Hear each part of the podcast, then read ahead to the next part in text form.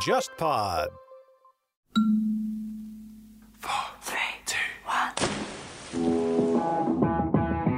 大家好，我是乐东，大家好，我是笑凯，欢迎来到海格力斯电台。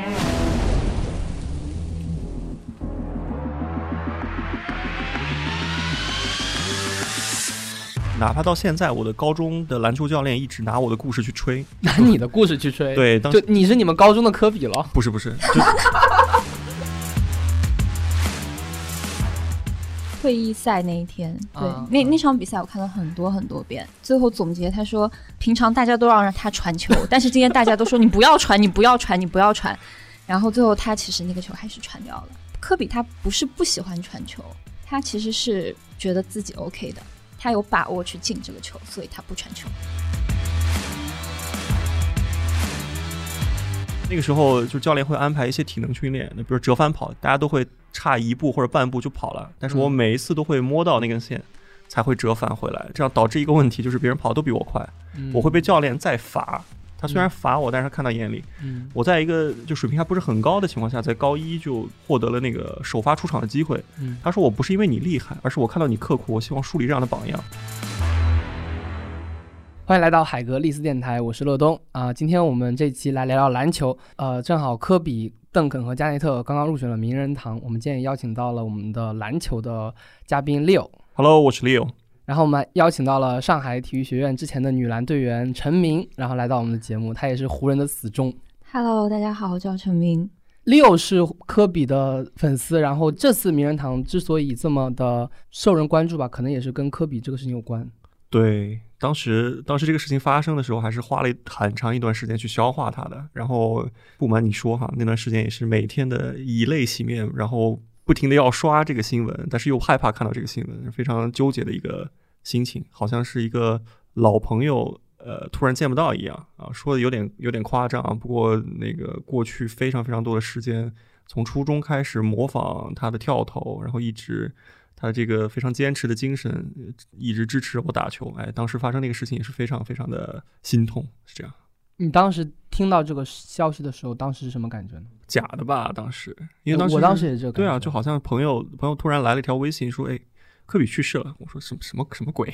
而且当时那时候疫情嘛，都感觉新闻爆炸。对，就是当时已经非常多负面情绪在了，嗯那个锁在家里不让出去，是吧？又突然来了这样一条新闻啊！我还特意那个用梯子出去看了一下啊，确认了那个直升机的事情是真的，然后我就不知道要干什么了，就当下脑子是懵的，完全不知道干什么。当时也是有朋友发微信给我，那我当时就醒过来就是懵的，因为我看当时是我凌晨五点钟我朋友发微信过来的，但是我七点钟起来，然后我第一反应就是上微博去搜搜这个话题。那其实微博上大家都很就是很惋惜这个，因为我作为科比的粉丝，我从小打球，嗯来说也是把科比的曼巴精神吧当做自己鼓励自己的一种。精神，然后去这样，嗯，做。然后当时就觉得这消息可能，我当时是没有办法消化，所以当时在床上哭的是稀里哗啦。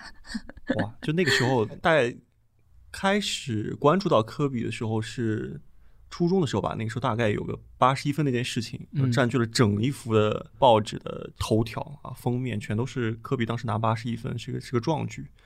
然后后面就开始慢慢的买这些篮球杂志啊，模仿他那个跳投啊，然后觉得很飘逸嘛，非常符合中国人心里面侠客的呃那个形象。那时候还没有就是 Black Mamba 这个名字，大家都叫小飞侠嘛。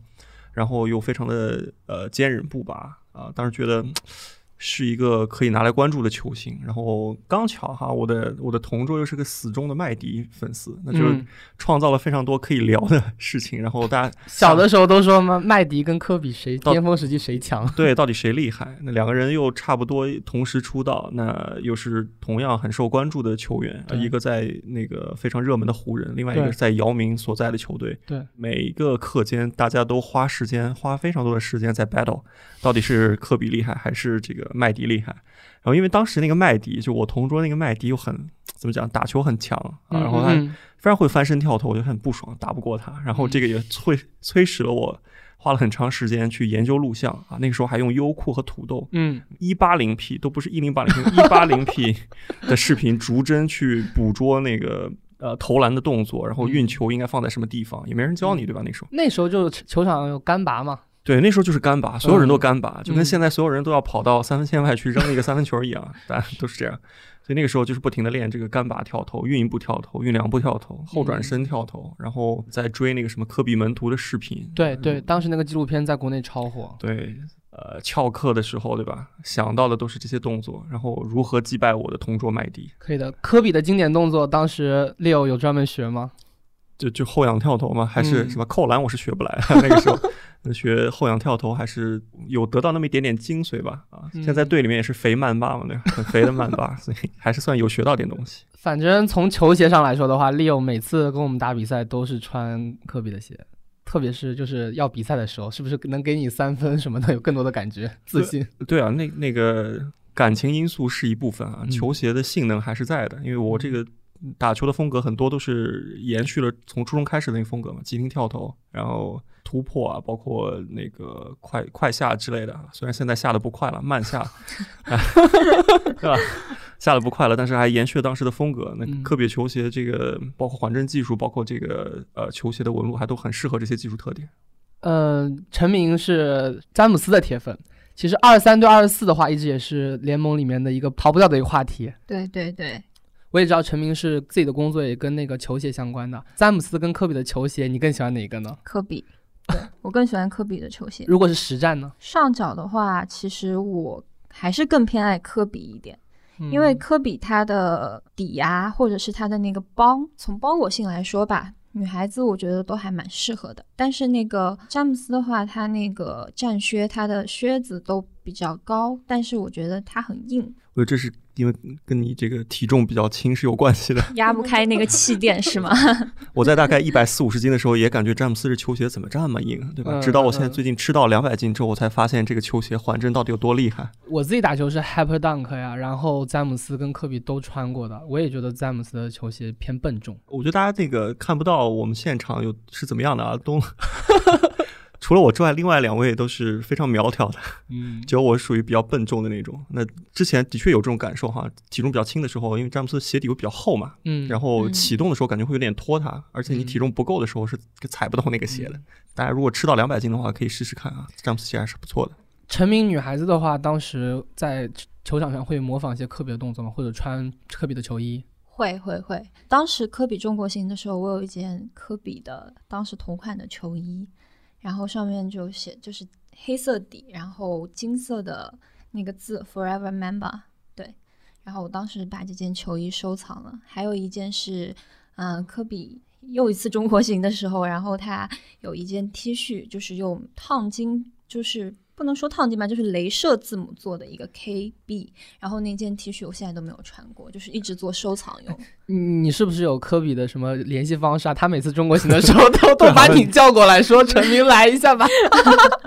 没有没有没有，这个这就有朋友在里面做这样相关工作嘛，然后知道比较喜欢科比，那就见过一次。”哎，讲到见科比的话，Leo 其实对吧？当时大学的时候还攒钱去美国见了科比。对啊，那个时候辛苦赚来的这点实习赚来的钱都拿来买这个机票和球票了。嗯，讲讲看你当时见到科比，当时你作为一个球迷见到科比是什么样的感觉？当然也不是就是面对面的那种见啊，没有嗯那么夸张，只是在球场的呃球员通道的上面，远远的看到了科比的身影，然后一直在打球。那个很巧是最后一次在 NBA 比赛里面的二十三打二十四，就是最后一场科比打詹姆斯。嗯当时也是瞅准了有几场比赛可以选哈、那个一个是打金州勇士，嗯一个是打骑士，就在同样的那个时间点啊，有有有大概这么两场比赛。但我心心想说打那时候打勇士肯定会输嘛，嗯也上不了几分钟，所以就算了。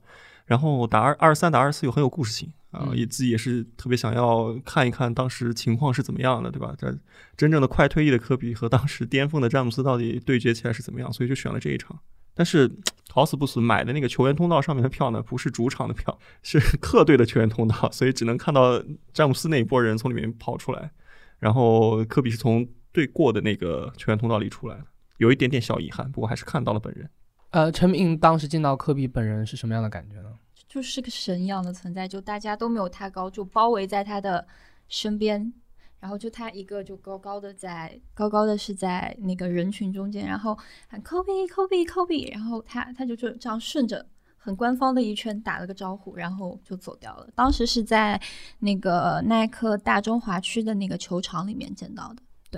嗯，其实之前在那个比赛之前哈，有有两次就是亲眼看到他的机会，一次是在一二年的时候，那时候 Nike 在全国办了一个夏季联赛啊，但如果打到比较好的成绩的话，可以获得那个见面会的入场门票，然后前两名可以被科比亲自训练那么十分钟，所以当时非常努力的打，打到非常可惜啊，打打到冠军赛之前的那个半决赛啊，输掉了比赛，最后拿了第三名。但是好在是拿到了一个见面会的门票，这是其中一次。第二次是科比某一次中国行，他还录那个开讲了。嗯嗯，我知道那个。哦，那次是达哥，就是我们球队的另外一位主力球员，达哥帮在在招募那个现场观众，然后我就被招过去了。嗯，然后抓住了一个机会是什么呢？是说他需要前排的观众能够在科比讲出某些话的时候有过及时的反应。嗯，所以他有要求说，英语听力比较好的可以先坐前排。问谁英语听力比较好？因为大家，大家，大家都不知道现场是什么情况，为什么要听英语听力呢？我说，哎，我好啊，我就被安排到了前前排。所以回看那个录像的时候，我还能能在能在前排的某个位置能能看到我就是。与与科比同框过，曾经同框过，大概有四个像素那么大。呃，当时近距离的话，感觉怎么样呢？我当时第一个感觉就是，哇，科比这个脚踝跟腱的这个伤疤怎么这么明显啊？因为他那时候刚做完手术嘛，回来，嗯，然后他穿了个短裤，在跟萨贝宁比赛，当然是另外一个球类啊，是乒乓球，跟 跟萨贝宁比谁夹乒乓球从一个碗夹到另外一碗，比谁夹得快。当然萨贝宁肯定也也对吧，也是商业互捧嘛，对吧？肯定他不能赢科比，然后科比又非常好胜，夹得非常认真，最后还是赢了，赢了萨贝宁，作为一个老外。当然，他也讲了一些自己跟自己的这个 Mamba mentality，跟自己这个职业生涯相关的一些一些事情，还是呃，虽然自己听过好多遍了，但是还是听得很入神。嗯，很多人都说科比精神嘛，就是说这个追求极致、追求完美。Leo，你在工作当中的话，后来学习生活的话，有感觉就他的这个精神对你的帮助吗？我觉得。在在球场上啊，首先是在球场上，他给了非常多的激励吧。哪怕到现在，我的高中的篮球教练一直拿我的故事去吹，拿你的故事去吹。对，当就你是你们高中的科比了？不是不是，就，是是这样的。我当时去的时候，当时去高中的时候只会投篮，因为那时候初中嘛，对吧？还记得初中就不停的练这个投篮，所以是以投篮见长进去的。但是我运球只会用右手运，然后体能也很差，就大家在不停的摸篮筐，然后跑步贼快的时候呢，我就是。倒数第二或者倒数第三，然后摸不到框这种球员啊，那那个时候就教练会安排一些体能训练。那别人比如折返跑、间线折返，你也练过的啊？就说大家都会差一步或者半步就跑了，但是我每一次都会摸到那根线，用手摸到那根线才会折返回来。这样导致一个问题，就是别人跑都比我快，我会被教练再罚。就是你输一组之后你要罚一组，别人跑五组我要跑十组，嗯，所以就是一个非常。蠢的行为，但是我教练都看到，都都看在眼里。他虽然罚我，但是他看到眼里。嗯，我在一个就水平还不是很高的情况下，在高一就获得了那个首发出场的机会。嗯，他说我不是因为你厉害，而是我看到你刻苦，我希望树立这样的榜样。然后直到就后面故事，东东也听过好多遍了啊，就是因为后面比较刻苦啊，打球也去到一个比较好的学校。嗯，然后教练就以此在标榜啊，不停的每年会重讲这个故事，说他从一个非常差的球员。慢慢慢获得了一个比较好的机会啊，都是因为他努力来的。就体育嘛，就是天赋跟训练都很重要的。那科比其实把这两者能够结合的很好的。对，但是他天赋好像也很好。对，并不是非常出众那个，但是比常人一定要好很多。陈明是天赋出众的女篮运动员。我我觉得我应该应该是有有这方面天赋吧，但是不是有这方面天赋，是绝对有这方面天赋。但是后面后面慢慢的呃，就是大学四年没有怎么打球，对。哎，高中呢？你高中当时应该叱咤风云。高中当时是主力，因为当时我们那边就是嗯，昆石中有女篮十连冠的这样一个数据，就称霸西南，对，就称霸称霸整个云南省的那种，对。然后当时的话，我也是在那个队伍里面的。当时打什么位置？空位，因为我的身高突不进去。你的身高突不进去？女女生她们都很高的，其实，在那边。但是我这身高的话，就可能会就是突进去的话会有点难。但你在跑就跑得快啊，肯定啊，我跑得快，对我跑得快。跳得高，跑得快。哎，所以你觉得你你也算是在后后卫线上的嘛？有就是就是模仿一下科比的这个走位呀、然后球场上的一些策略啊，大心脏之类的吗？嗯，想对，就就想在那种在就绝杀的时候，对吧？突然间想过有一个三分进去，但是嗯，我三分不太准。我们在训练赛的时候，经常会有那种，比如说打到三十分算完嘛。嗯啊，我对对我最后一个球肯定不会传球的，就是哪怕哪怕要打铁，自己也要锻炼自己这个投关键球的这个能力，这也哎是当时的一个执念。这个陈明，你是詹姆斯球迷，詹姆斯有一段很长一段时间就是在关键时刻最后一球的时候处理的时候没有科比果决，那这个其实备受质疑嘛。你你又是科比的球迷，又是詹姆斯的球迷，你怎么理解他们两个呢？在这个关键时刻的选择？嗯，早期的话，我觉得科比他应该是一个就是果断的人吧，但是我觉得詹姆斯当时可能会有些顾虑，他不确定他自己能不能好好处理到这个球。嗯，对，科比他是一个非常非常自信的人，对，因为他平常的努力和他的天赋给了他这样的一种自信，就是我可以，我行，你们不行，我行，就这样。我我很我很同意这一点哈。就我后来看过他一个专访，就很有意思，说为什么他每次都会自己搞定，或者说或者或者说哪怕两个人、三个人，他都当是单打一样去打。对，只因为说他在球场觉得你们这些人啊，平时吃个汉堡吊儿郎当是吧？训练没有我刻苦，然后投篮也没有我准。那当下我哪怕三个人进攻拿下这个球的可能性，可能比你空位投篮都要大。嗯，所以他会有这样的一个选择。那詹姆斯，你说初期詹姆斯不会处理这个关键球很果决，我觉得也很正常。我不认为他是一个不果决，而说他打球更加像一个机器，或者说像是一个电脑一样，他每时每刻都在控制自己做出最正确的选择。嗯那像像科比这个打三个人，如果理性来看，肯定不是最好的选择。但对詹姆斯来讲，突进去之后发现有个空位，你说传还是不传？对于他来讲，他是想把球打到河里，球喂到最适合出手那个人手上。我觉得是两种不一样的篮球风格，孰强孰弱，或者说是不是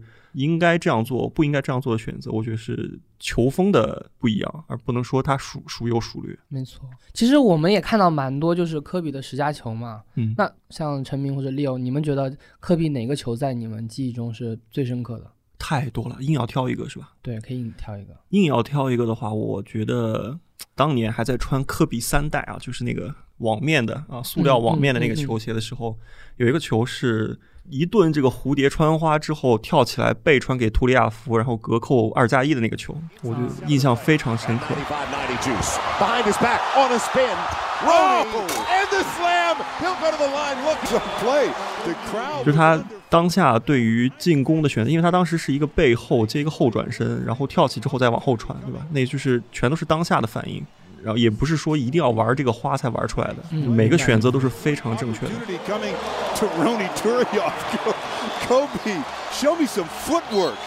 最后还传了一个球，最后不像是他自己的选择要自己暴扣，而是传了一个球，这个印象非常深刻。哎，可能是科比的自己的进球和绝杀太多了，反而他有一个精妙的助攻，让 Leo 这种 看看球看得多的、看得懂的人记忆更深刻。对，当当下那个赛季是他身体的状况，包括技术结合最好的时候，就是在嗯巅峰刚刚要哎，可能啊要体能要往下走的时候，他打球会合理很多。就脑子更好了，脑子比身体更好了。呃，那个赛季应该是他助攻相对比较多的赛季吧，就科嗯穿科比三和穿科比四那那两个赛季，应该是他人生助攻的巅峰，如果没记错的话哈。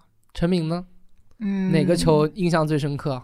最深刻的就是退役赛那一天，对，啊那啊那场比赛我看了很多很多遍，回回看很多，遍对回看很多遍，回看很多遍。就是最后总结，他说，平常大家都要让他传球，但是今天大家都说你不要传，你不要传，你不要传。然后最后他其实那个球还是传掉了。科比他不是不喜欢传球，他其实是觉得自己 OK 的，他有把握去进这个球，所以他不传球。嗯，有一球我对科比印象很深刻，就是他应该是当时呃在四十五度角那边拿球的时候，呃有一个人防守他应该是犯规还是怎么样，然后倒地了，他把别人晃倒了，然后呢他当时那个他就等着对方过来防他，然后再再再一个哦，没记错的，话，应该是打猛龙，对对对或者是怎么样，四十五度拿球，对吧？哎，好像不是黄是，犯规还是他好像是绊了一脚，或者是怎么样，然后有点踉跄，然后觉得裁判没吹，很生气，对对对，就站在原地等那个人回来，然后 然后在他面前暗地拔葱吃定他，又一个二加一，那个太霸气了。这个动作我觉我其实会联想到卡卡，因为卡卡以前说他很他是很那个呃风度翩翩的嘛，嗯，他不会在对方弱势犯嗯受伤或者说怎么样意外的时候去进攻，而是他就是要要硬生生的在你头上把你给吃掉。对我们可能看录像没有这种感觉，嗯如果你真的在现场看过之后，你会发现，就是球员跟球员之间差别是非常大的。录像的时候，大家会集中精力看到那个拿球的那个人是怎么样的，对吧？看不到其他的情况是怎么样。嗯我我我看了那场詹姆斯打科比那场球之后，就明显感觉，哎，科比有在认真的打那么一段时间，那詹姆斯全场就是游离的。我要进攻的时候，我可能就这个球就真的会进。但是我如果想随便打打的时候，你可以看到很多细节，就是眼神比较涣散，或者我躲在一个角落，球也不会接。就这个这个战术跑下来就是我不管的，嗯他很很合理的管理自己的体能。然后他如果想要进攻的时候，你可以看到别人根本防不住。那我想科比年轻的时候也是这样，如果想要得分的时候欲取欲求，如果想要自己管理体能的时候就待在旁边不会动。其实科比的他每场球，你都会发现他他 Vanessa 都会在旁边，嗯尤其是比较重要的一些场次，尤其是在他生了 Gigi 之后，那其实这这四个女儿对于他来说，我觉得最伤他的就是 Gigi，嗯，他也会去带 Gigi 去看湖人的主场。科比不管怎么说，他的人生是辉煌的，然后最后也入选了名人堂。这一届名人堂备受关注，其实邓肯跟加内特的分量也很重，嗯，所以我们也想聊一聊邓肯呆呆。就是邓肯，其实在这二十年来对于联盟的长期的统治是恐怖的。对他整个给人一种大智若愚的感觉，大家起个名字就给他呆呆，我觉得不够公平。他是真的在赛场上心态不怎么会起伏的一个人。他说他是心理学家嘛？对他，他好像是跟你一样啊辅修心理的，对吧？对对对好像是，辅修心理，哎说跟我一样，他还是游泳运动员的。真的啊，呃，他还跟你一样会参加那种奇怪的游泳运动？他反正就是哎，也是天赋异禀。他从那个身身材上来说的话，而且他一进联盟即巅峰嘛，嗯，第一年就是进进联盟一阵。对他的打法也不太需要吃身体素质的，怼怼勾，怼怼头，然后怼怼打板，对吧？效率非常高，没有非常多花哨的动作。对对呃，他他有一个很出名的视频，就是原地大风车，然后有有看到那个视频吗？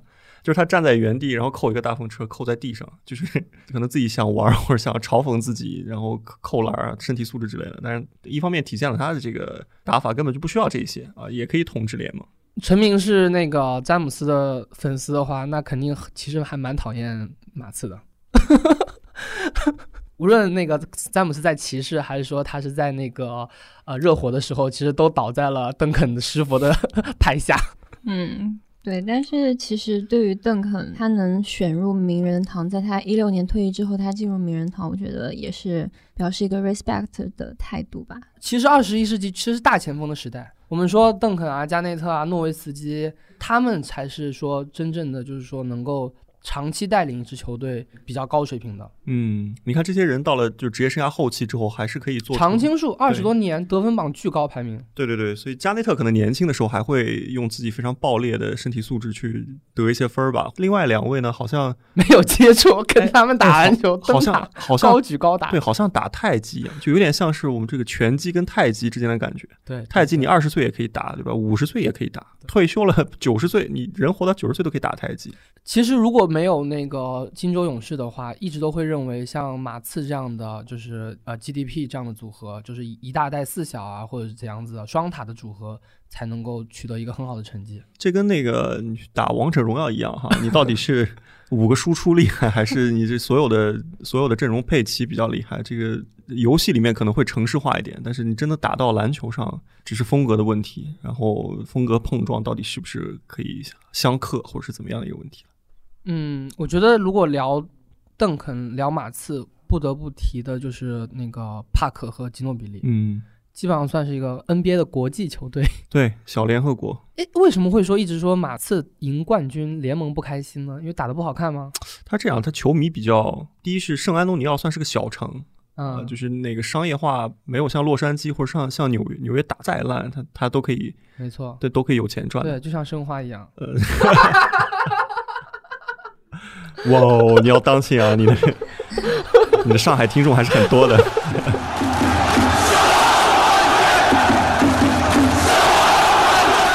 对，就是他收视率可能比较低一些吧，就像你刚才我们讨论的一样，就是他球风比较朴素，吉诺比利可能骚一些，帕克可能稍微骚一点点，嗯但是跟其他人的骚的程度是没办法比较的啊。像嗯像像科比商业化非常成功的一个球员，像勒布朗詹姆斯就是个暴扣，都是这种，你每一个集锦剪下来之后，都可以成为明年 NBA 的宣传片儿。对，那你马刺队打板投篮是吧？就是突破之后转身，哎，上一个篮儿结束了，这个很很难去做到一个商业化。哎，两位都是算是打过比较比较比较比较专业的球的话，你们会如果真正说看一些技战术的话，其实还是会学习马刺的，对吗？特别是防守。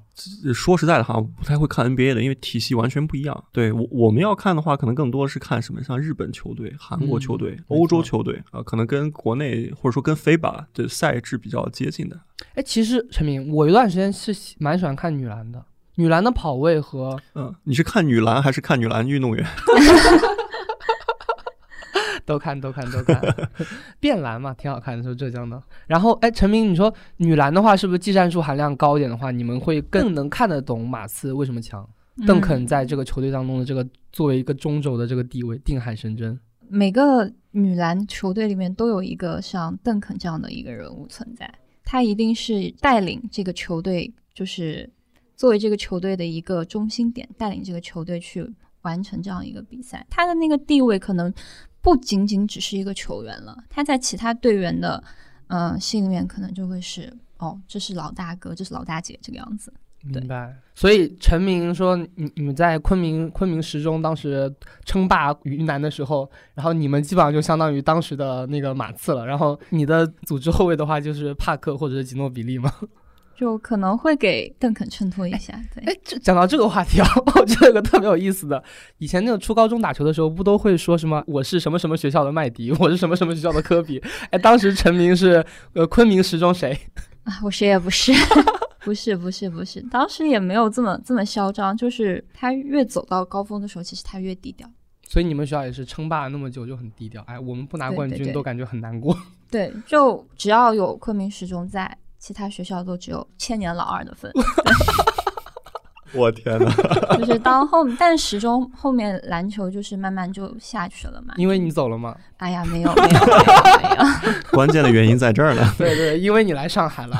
没有，最最主要是我们我们球队当时心中的那个邓肯，对、嗯他毕业了，所以当时球队就慢慢开始素质就往下滑。哎，这跟现在马刺有点像哦。对，那当时那个 Leo 在学校里面高中被称为谁呢？还是那样子，假跟 NBA 不是很一样。哎，对，我因为我们身体素质都不是很出众，我们最高的一个一米九三的还是个小前锋，呃，后来去清华做球队的队长。然后我们的中锋不到一米九的，他一直宣称自己有一米九一，但是无论怎么上那个身高都是一米八九点五，就是是这样的一个矮矮胖子。然后但是他很好用，他我我们是打团体篮球的，就是灵活矮胖子你要说 NBA 非要找个队的话，我很喜欢湖人，但不得不承认我们队比较像马刺，就是啊，就是球不沾地啊，然后人不粘球，都是这样的打法，不停的做无球掩护，出来机会之后中投不怎么打内线，哪怕在内线都是中投。你这么说起来是的，其实每一个球队都有个超级巨星核心人物，嗯但是你说最后能赢球的那个球队能长胜的，都会觉得我有三四个人可以轮转起来。对人总会累的嘛，打到最后你不能指望这个球星一直可以给你解决问题，不会的。好的，那我们邓肯这趴就过了，我们聊聊加内特。加内特应该是这三个人里面最有争议，或者说职业生涯最波动的，因为其实邓肯跟科比都是一人一城嘛。嗯对，然后只有加内特的话，在森林狼时期的话，也是年少成名，但是没有那么的顺利。对我记得他跟科比好像是同年进的吧？我嗯，不是，不是加内特是刚好是个等差数列，九五、九六、九七。对对对，因为我我印象中是他们两个好像在同时出现在一一场新秀赛里面，加内特还给科比传了一个打板的空接扣篮，啊，那个视频我还有有印象。哦，对，那个那时候的照片也很好看，他们新秀赛都穿各自的队服嘛。没错没错，对，那个很好看。他们两个应该是同一队，都都穿客队的队服。嗯然后加内特这个他一直是处于一个宿敌这样的一个存在吧，就是当时湖人就是绿衫军跟紫金军团总是一个非常有故事性的一个对决，在哪怕翻到几十年前，两个球队也是宿敌的存在啊，都是在冠军争夺战中最最热门的几个人选。那加内特又是一个非常喜欢喷垃圾话的一个球员，就是在场上，当然像像比较伟大的球员，像科比、像詹姆斯詹詹姆斯，好像比较安静一点哈。那个像乔丹，这些都是心像像 Magic Johnson，这都是心理战的高手。加内特也也也没办法排除在外。那他来讲的话，就是一个非常对于球员来讲都是非常讨厌看到他在球场上出现的一个存在。而且他这种瘦瘦的，我们打球都知道，这种撞过来特别痛。我不怕一个不怕一个大胖子，不怕一个蹲，不像不怕奥尼尔这样撞，但是怕加内特这种稍微顶一下。我两个都怕，你撞一下，你两个撞一下，你撞一下也很痛的。知道吗？那个什么压强比较大。对对对，压强比较大，而且他属于那种骨头缝里有肌肉的。你不要看他瘦哈，其实力量很大。嗯嗯。那就是零八年的时候，三巨头成立，然后当年就夺冠了。对。哎，讲到这个三巨头也是啊，其实。在我们之前，在那个像姚明刚进 NBA 的时期，都是一球星一城嘛，基本上还是比较每每一个球队都有自己的人。就是从零八年当时凯尔特人三巨头成立的时候，才有那种开启了抱团夺冠的这个这个时代。对，的确是这样啊。后面又有呃非常多的抱团出现啊，各种三巨头。但其实其实也也不能讲说抱团啊，正常球员球员交易也是。那湖人湖人招募了那个加索尔，对吧？后面。呃，你像在金州，对吧？培养了呃库里和克雷汤普森之后，又招募了凯文杜兰特，很难讲他到底是抱团还是这个运营的成功的这一点。但是当时的确好用，而且而且大家往外宣传的那个宣传的口，其实都是往巨星抱团这个方向走的。嗯，所以大家可能一直就是这样的认认知。呃，具体到底是怎么样，我我保持中立。但是你有没有一种感觉，就从那之后的话，NBA 的悬念没有那么大。就其实，在之前的话，除了说传统强队马刺啊，然后小牛，然后那时候太阳之前的话。然后东部的话，活塞这些步行者这些强队，就大会大家会觉得至少季后赛第二轮还是有悬念的吧。但是自从就是凯尔特人之后的话，你有没有感觉其实哦，大家就是很期待他会夺冠，或者说大家是在看他是不是会没有办法夺冠？嗯，如果巨星多的话呢，的确会减少悬念。不过这个也要看联盟怎么去运作啊。NBA 还是一个商业联盟的，就是说粉丝到底喜欢看什么？对。啊，那后来发现好像众星抱团，好像的确是一个很好的卖点。那对于 NBA 来讲，话题可能会更多，对吧？你像加内呃加内特那个杜兰特交易到金州勇士之后，嗯，大家的卖点就变成了，哎，第一个除了勇士能不能连冠之外啊，那就是这个杜兰特自己的这个行为到底算不算是叛逃？然后就更多的故事可以爆出来。那就是看纯看这个联盟想要怎么运作，怎么去把这个利益最大化了。哎，讲到叛逃的话，陈明，你觉得詹姆斯这样子的职业生涯，你觉得会有点惋惜吗？或者说去太多球队？我觉得他从骑士到湖人，我觉得其实也是他一个球技上面说，我觉得也是一个飞跃吧。因为我觉得他到了湖人之后，不管是他的球风也好，还是他的就是在整个球场上的运筹帷幄也好，那我觉得都比他在骑士时期要强很多。明白了。就今年名人堂有两个是大前锋嘛，基本上也是说，呃，我们上一个时代其实很多球队是围绕大前锋来组建的。就是在湿乎乎的话题排行榜里面，会有很多人就会问，哎，到底谁是历史上的最佳大前锋？你们觉得各自会最比较喜欢谁呢？像邓肯、加内特、诺维斯基啊，和现在像字母哥这样的新的大前锋出现。像陈明是 湖人的死粉的话，那应该戴维斯。对我，我特别喜欢浓眉哥，我太喜欢浓眉了，我是浓眉死粉。是因为他眉毛画的比较好吗？是因为是因为我觉得他其实，嗯，他当时进湖人，从鹈鹕到湖人来说，那我觉得其实是跟詹姆斯有很大关系的。对，尤其是他跟詹姆斯就是在这个新赛季这个配合上面，我觉得也是非常的有看头。是这样啊，我没办法评价谁是第一名，因为我永远没办法把这些人都放到同一个时代去做对比啊。联盟的规则也不一样，那个球风也不一样，打出来的结果肯定是不一样的。但是我是这样的哈，那个以前自己作为一个可能身体素质还可以的球员，就是飞来飞去的时候，我可能更喜欢像邓肯这样的球风去中和一下。但现在跳不动了，我特别喜欢看字母。现在我最喜欢的大前锋就是字母，暴扣太爽。二 K 也非常喜欢用字母，场场就是大两双，非常好用。哎，今天这一期跟我们以往海格力斯电台的主题完全不一样，终于聊嗨了哈！接下来我们还会为听众带来更多这样湿乎乎的话题。好，我们的今天节目就到这里，听众朋友，拜拜，拜拜，拜拜。